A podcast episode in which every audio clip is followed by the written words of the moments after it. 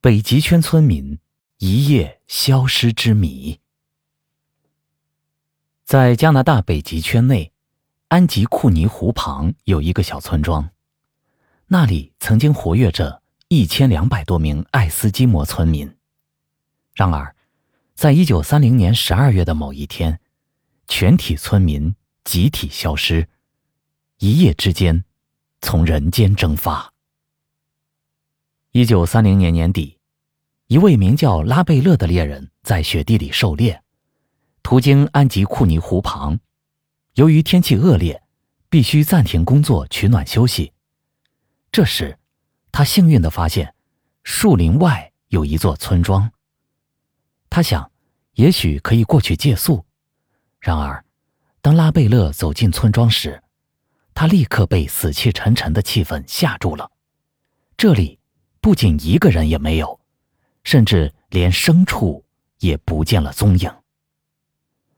拉贝勒沿着小路挨家挨户的敲门，惊奇的发现，多户人家桌上摆着饭菜，却已然结了冰；还有几户人家正在煮饭，未织完的毛衣挂在火炉旁，像生活到了一半被抓走了一般。最奇怪的是，村民的财物以及粮仓都完好无损，没有被移动或盗取的痕迹。房子附近。也没有侵入的脚印。拉贝勒立刻向加拿大皇家骑警报告此事，警方闻讯赶来调查。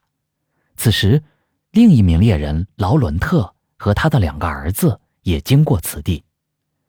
警方向他们询问，这两天有没有发现什么异常的事情。劳伦特表示，几天前他在天空中看到一个不明的飞行物体朝安吉库尼湖飞去。那个飞行物闪闪发光，还会变换形状。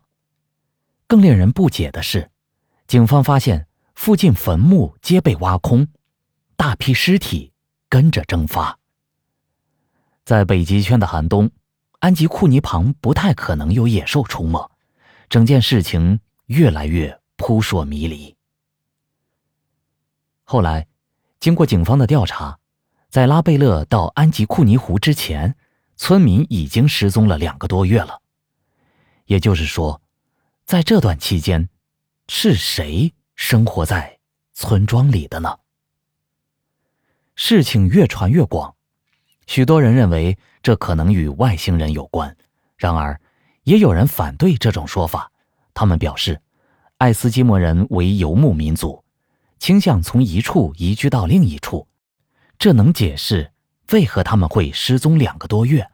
而拉贝勒看到的生活痕迹，可能由其他的游牧民族借宿后留下的。不过，为何走得那么急？为何尸体被挖出来？这些谜团，一直到了八十多年后的今天，仍然没有合理的解释。